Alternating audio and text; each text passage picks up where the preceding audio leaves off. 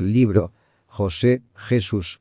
Una representación profética de la gloria del Señor Jesucristo y de su obra redentora. Por Wim Malgo. Capítulo 8. La elevación. Génesis 41. 1 al 42. Entonces Faraón envió y llamó a José. Y lo sacaron apresuradamente de la cárcel. Génesis 41. 14. La meta de Dios para sus hijos es siempre la elevación, la glorificación, la unión con Él. Pero esta meta Él la puede lograr solo con los humillados. La humillación es la condición. Esto vale para el pueblo de Dios. Si se humillare en mi pueblo, sobre el cual mi nombre es invocado, y oraren, y buscaren mi rostro, y se convirtieren de sus malos caminos. Entonces yo oiré desde los cielos, y perdonaré sus pecados, y sanaré su tierra. Segundo Crónica 7. 14. Esto vale para cada uno individualmente porque así dijo el alto y sublime, el que habita la eternidad, y cuyo nombre es el Santo. Yo habito en la altura y la santidad, y con el quebrantado y humilde de espíritu. Isaías 57. 15. Humillaos delante del Señor, y Él os exaltará. Santiago 4. 10. Humillaos, pues, bajo la poderosa mano de Dios. Primera Pedro 5. 6. Este es un principio divino, pero nosotros nos defendemos contra este principio y no queremos inclinarnos, por eso la gloria de Jesús en su iglesia se encuentra oscurecida. El Señor ha ido antes que nosotros por este camino de humillación. Se humilló a sí mismo, pero luego sigue el divino por lo cual por lo cual Dios también lo exaltó hasta lo sumo y le dio un nombre que es sobre todo nombre, Filipenses 2, 8 al 9. Humillación, exaltación. Contemplemos este principio del actuar de Dios en la vida de José. Dios intervino a escondidas. La realización de la meta de Dios en la vida de José comenzó después de dos años de completo aislamiento. En su amarga soledad José trataba de apoyarse desesperadamente en cada soporte humano. Tras haber interpretado el sueño al copero de Faraón, le dijo, Acuérdate, pues, de mí cuando tengas ese bien, y te ruego que uses conmigo de misericordia, y hagas mención de mí a Faraón, y me saques de esta casa. Porque fui hurtado de la tierra de los hebreos y tampoco he hecho aquí por qué me pusiesen en la cárcel. Génesis 40. 14 al 15. ¿Cuál fue el resultado de su petición? Y el jefe de los coperos no se acordó de José, sino que le olvidó. Génesis 40. 23. ¿Eres una persona que ha sido humillada así? ¿Cometieron otros hombres amargas injusticias contra ti, desamparándote y olvidándose de ti? ¿Estás más solitario que nunca antes? Entonces oye, la aparente carencia de una meta en tu vida es la última fase de la preparación interior para el reinado. Así fue también en la vida de José. Durante dos años estuvo en aislamiento, porque está escrito en el capítulo 41. Aconteció que pasados dos años tuvo Faraón un sueño. Durante dos años todo se iba oscureciendo más y más en el foso en que él se encontraba. Cuando, en espíritu, recorro el muro de la prisión de José le oigo gemir. Señor, ya no comprendo tu camino conmigo. ¿Te has olvidado de mí? José no tenía idea de que, exactamente durante esta completa desconsolación, el Señor estaba actuando a su favor, incluso dando un sueño al poderoso faraón para que José fuera exaltado. Dios intervino proféticamente. Siempre es así. Cuando el Señor, desde el cielo, repentinamente interviene en la vida de un hombre, entonces, en cierto modo, le da una perspectiva profética de sus intenciones. En la exaltación de José recibimos una triple visión de las condiciones exteriores que acompañarán el retorno de Jesús. 1. Estaba agitado su espíritu, versículo 8. Faraón estaba estremecido y preocupado. Había recibido un mensaje a través de un sueño y sabía que le anunciaba una inminente desgracia. La creciente preocupación de las autoridades del mundo, sus viajes febriles a través del mundo, de una otra conferencia de paz, nos muestran que Jesucristo volverá pronto. 2 y envió e hizo llamar a todos los magos de Egipto y a todos sus sabios, y les contó Faraón sus sueños, mas no había quien los pudiese interpretar a Faraón. Versículo 8. Los sabios de Egipto no sabían qué hacer. Eran incapaces de interpretar el plan de Dios. ¿No pasa lo mismo hoy día? Dios tiene un plan con este mundo. Israel y el trono de Jesucristo están siendo establecidos. Pero, ¿quién comprende esto hoy día? Los sabios de este mundo nos han presentado una falta de consejo peor que nunca antes. Ellos tampoco saben solucionar los candentes problemas políticos de este mundo. La desorientación de las naciones va aumentando. Esta es una segunda señal del retorno de Jesús. 3. Entonces el jefe de los coperos habló a Faraón, diciendo, Me acuerdo hoy de mis faltas, versículo 9. El creciente conocimiento de los pecados de los individuos es una importante señal previa del inminente retorno de Jesús. Es la oleada necesaria que antecede el retorno de Jesús, pues no es en vano que 1 Juan 3. 3 dice, y todo aquel que tiene esta esperanza en él, se purifica a sí mismo, así como él es puro. Recibe la exhortación. Temporalmente, cada día nos acercamos más al retorno del Señor Jesús. ¿Te estás acercándote a él también espiritualmente? Por la purificación cada vez más profunda nos acercamos más y más al carácter de Jesús. El que olvida la purificación de sus antiguos pecados, se aleja más y más de Jesús. El conocimiento del pecado debe preceder al retorno del Señor. En la corte de Faraón reinaba una extrema desorientación, nadie tenía una salida y de repente vino José. Entonces Faraón envió y llamó a José. Y lo sacaron apresuradamente de la cárcel, versículo 14. Lo mismo acontecerá en el retorno del Señor. Desfalleciendo los hombres por el temor y la expectación de las cosas que sobrevendrán en la tierra, porque las potencias de los cielos serán conmovidas. Entonces verán al Hijo del Hombre, que vendrá en una nube con poder y gran gloria, Lucas 21. 26 al 27. El actuar de Dios urge hacia la meta. Jesús viene. El mensaje de José. Por la interpretación de los sueños, José tuvo que cumplir una cuádruple misión. Tuvo que anunciar un mensaje inspirado por el Señor, un mensaje que contenía la amenaza de un juicio, pero que simultáneamente mostraba el camino de la salvación. Nosotros tampoco tenemos otro mensaje hoy día. El apóstol Pablo tampoco tuvo otro mensaje. Él dijo, pues me propuse no saber entre vosotros cosa alguna, sino a Jesucristo y a este crucificado. 1 Corintios 2. 2. Este mensaje es tan sencillo, no es científico, y por eso se usan figuras tan sencillas que todos pueden entender en estos sueños. Vacas y espigas. Lo que los sabios en Egipto no podían interpretar, José lo explicó mediante la sabiduría divina. Lo que hoy la ciencia, ni siquiera la ciencia teológica puede explicar, aceptar o comprender, un Hijo de Dios que está lleno del Espíritu Santo puede interpretarlo. Jesús dice, Te alabo, Padre, Señor del cielo y de la tierra, porque escondiste estas cosas de los sabios y de los entendidos, y las revelaste a los niños. Mateo 11. 25. Dios mostró a Faraón vacas y espigas, revelándole así su plan para el futuro. Las vacas, cuántos miles y miles de vacas, bueyes y corderos fueron sacrificados como propiciación por el pecado del pueblo en tiempos posteriores antiguo-testamentarios. Abraham sacrificó una vaca de tres años de edad al Señor, como nos relata Génesis 15. 9. Levítico 3. Una dice, si su ofrenda fuere sacrificio de paz, si hubiere de ofrecerla de ganado vacuno, sea macho o hembra, sin defecto la ofrecerá delante de Jehová. ¿No nos recuerda esto el sacrificio vicario del Señor Jesús? Las vacas hablan del sacrificio. Las espigas. Ellas contienen granos de trigo. Escuchamos allí a Jesús, al decir respecto a sí mismo. De cierto, de cierto os digo, que si el grano de trigo no cae en la tierra y muere, queda solo. Pero si muere, lleva mucho fruto. Juan 12. 24. Las espigas hablan de la vida entregada. Es un mensaje sencillo. Tuvo que anunciar un mensaje poderoso no atenuado. Toda la corte de Faraón fue estremecida y sacudida por las palabras de José y aquella abundancia no se echará de ver a causa del hambre siguiente, la cual será gravísima. Versículo 31. Por este mensaje fueron llevados a una decisión salvadora. No debemos llevar otra cosa a la gente que el mensaje no atenuado acerca de Jesucristo el crucificado. Este mensaje debe llevar a una decisión. A favor o en contra de Jesucristo. La cruz del Gólgota separa a dos categorías de hombres.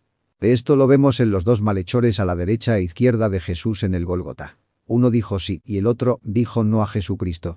La cruz fuerza a tomar una decisión. O desecharse a sí mismo o desechar a Jesús. Tuvo que proclamar un mensaje repugnante para Faraón. En ese mensaje se hablaba de ganado, de vacas, pero para los egipcios es abominación todo pastor de ovejas. Génesis 46. 34. No dice 1 Corintios 1. 18. La palabra de la cruz es locura a los que se pierden pero a los que se salvan, esto es, a nosotros, es poder de Dios, ¿te avergüenzas de la locura de la cruz? ¿Negaste al Salvador por callar donde hubieras tenido que hablar? ¿Por qué sigues codiciando la honra de parte del mundo? Tu posición la encuentras descrita en Hebreos 13. 12. Por lo cual también Jesús, para santificar al pueblo mediante su propia sangre, padeció fuera de la puerta. Salgamos, pues, a él, fuera del campamento, llevando su vituperio. Tuvo que anunciar un mensaje doble. José dijo, y el suceder el sueño a Faraón dos veces significa que la cosa es firme de parte de Dios y que Dios se apresura a hacerla. Versículo 32. Faraón soñó dos veces. El mensaje de la cruz es un mensaje doble. Cristo murió por mí. Romanos 5. 6.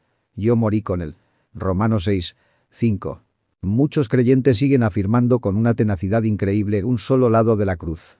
Cristo murió por mí y vemos lo terrible, que en su vida no cambia nada porque ellos niegan el otro lado de la cruz. Y yo morí con él. Pero la escritura dice en 2 Timoteo 2. 11. Palabra fiel es esta, si somos muertos con él, también viviremos con él. José tenía este sentir, porque cuando Faraón comenzó a honrarle, he oído decir de ti, que oye sueños para interpretarlos, José respondió. No está en mí. Dios será el que dé respuesta. Génesis 41. 15 al 16. Si quieres que el poder del mensaje de la cruz se manifieste también a través de tu vida, entonces debes también decir sí a la cruz para tu vida personal. No yo, sino Cristo, entonces, a través de tu debilidad, se podrá manifestar el poder del resucitado. Dios no intervino solamente a escondidas y proféticamente, sino también de un modo real. José no solo fue excarcelado, sino que el ex esclavo llegó a ser rey. Esta es una figura de la justificación como Romanos 8. 30 al 31 nos la describe tan maravillosamente. Y a los que predestinó, a estos también llamó. Y a los que llamó, a estos también justificó, a estos también glorificó. ¿Qué, pues, diremos a esto? Si Dios es por nosotros, ¿quién contra nosotros? Dios nos justificó y nos revistió de gloria. Esto lo vemos representado mediante las distintas vestimentas que José tuvo que ponerse y de las cuales tuvo que despojarse durante su vida. Al principio le fue quitada la túnica muchos de colores, el símbolo de la autojusticia, el vestido de que estaba muy orgulloso. Esto es siempre lo primero que hace Dios. Nuestra autojusticia exterior y orgullosa debe ser quitada de nosotros. Después le fue sacado también la ropa de la esclavitud, que constituye una imagen de las ataduras escondidas del pecado. Recordamos como José, mientras era esclavo de Potifar, dejó su ropa la mano de la esposa de éste. Esta es la secuencia divina. Primeramente Dios despoja al hombre de su propia justicia, la túnica de color y luego lo liberta de las ataduras del pecado, de la ropa de la esclavitud. Y finalmente José pudo también despojarse de la ropa de la prisión porque está escrito, y mudó sus vestidos, versículo 14. Este vestido de la prisión que él había llevado durante dos años es una figura de autorenuncia interior que José experimentó más y más profundamente en la celda de la cárcel. Mas ahora le pusieron otros vestidos, vestidos del perdón, del gozo, de la paz, de la esperanza. El corazón de José se regocijó. Estoy libre. ¡Qué maravilloso! Pero esto todavía no era lo más maravilloso. El gran faraón mismo bajó de su trono, quitó su anillo de su mano y lo puso en la mano de José. Versículo 42. Cuando el hijo pródigo volvió a casa, a su padre, recibió también tal anillo. Este anillo es las arras de la certidumbre. Tú eres mi hijo. En Efesios 1, 13 al 14 leemos. Habiendo creído en Él, en Cristo, fuisteis sellados con el Espíritu Santo de la promesa, que es las arras de nuestra herencia hasta la redención de la posesión adquirida, para alabanza de su gloria. De estas arras, el Espíritu mismo da testimonio a nuestro Espíritu, de que somos hijos de Dios. Romanos 8. 16. Después de este regalo, siguió lo más glorioso para José tuvo que quitarse también esos hermosos vestidos del perdón, del gozo, de la liberación y de la esperanza, porque Faraón lo hizo vestir de ropas de lino finísimo, versículo 42. ¿Qué significa este lino finísimo para nosotros? Gocémonos y alegrémonos y démosle gloria, porque han llegado las bodas del Cordero, y su esposa se ha preparado. Y a ella se le ha concedido que se vista de lino fino, limpio y resplandeciente, porque el lino fino es las acciones justas de los santos. Apocalipsis 19. 7 al 8 no solo el perdón, no solo el gozo, no solo la liberación, no solo la esperanza, sino en Jesucristo la plena justicia. Entonces nos regocijamos juntamente con Pablo. Si Dios es por nosotros, ¿quién contra nosotros? Romanos 8, 31. Tú, desanimado Hijo de Dios, vístete hoy nuevamente de este lino finísimo que es Jesucristo mismo, porque Él nos fue hecho por Dios justicia. 1 Corintios 1, 30.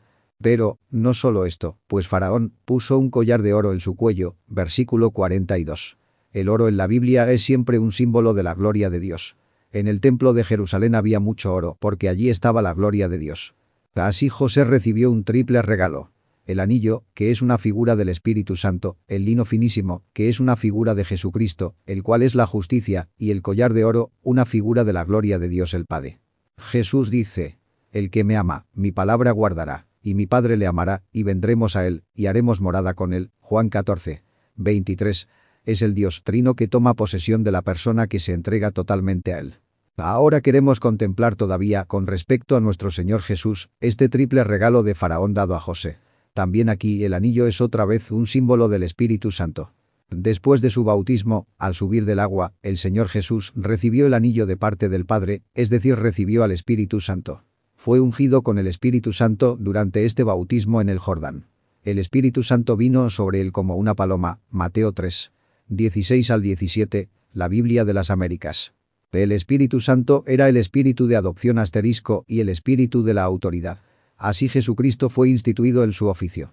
Con la palabra adopción, la Biblia quiere resaltar la relación padre-hijo que nos eleva a la posición de hijos adultos en contraste con el tiempo bajo la ley, con Gálatas 4. 5b. El lino finísimo nos muestra que el Hijo del Hombre era completamente sin pecado. Jesucristo, el Hijo de Dios, se hizo semejante a nosotros en todo, y fue tentado como nosotros, pero sin pecado. Hebreos 4. 15. No conoció pecado. 2 Corintios 5. 21. Este es el lino finísimo con que Dios vistió a su Hijo al enviarlo a este mundo. Un hombre sin pecado. El collar de oro nos deja ver en Jesucristo el resplandor de la gloria de Dios.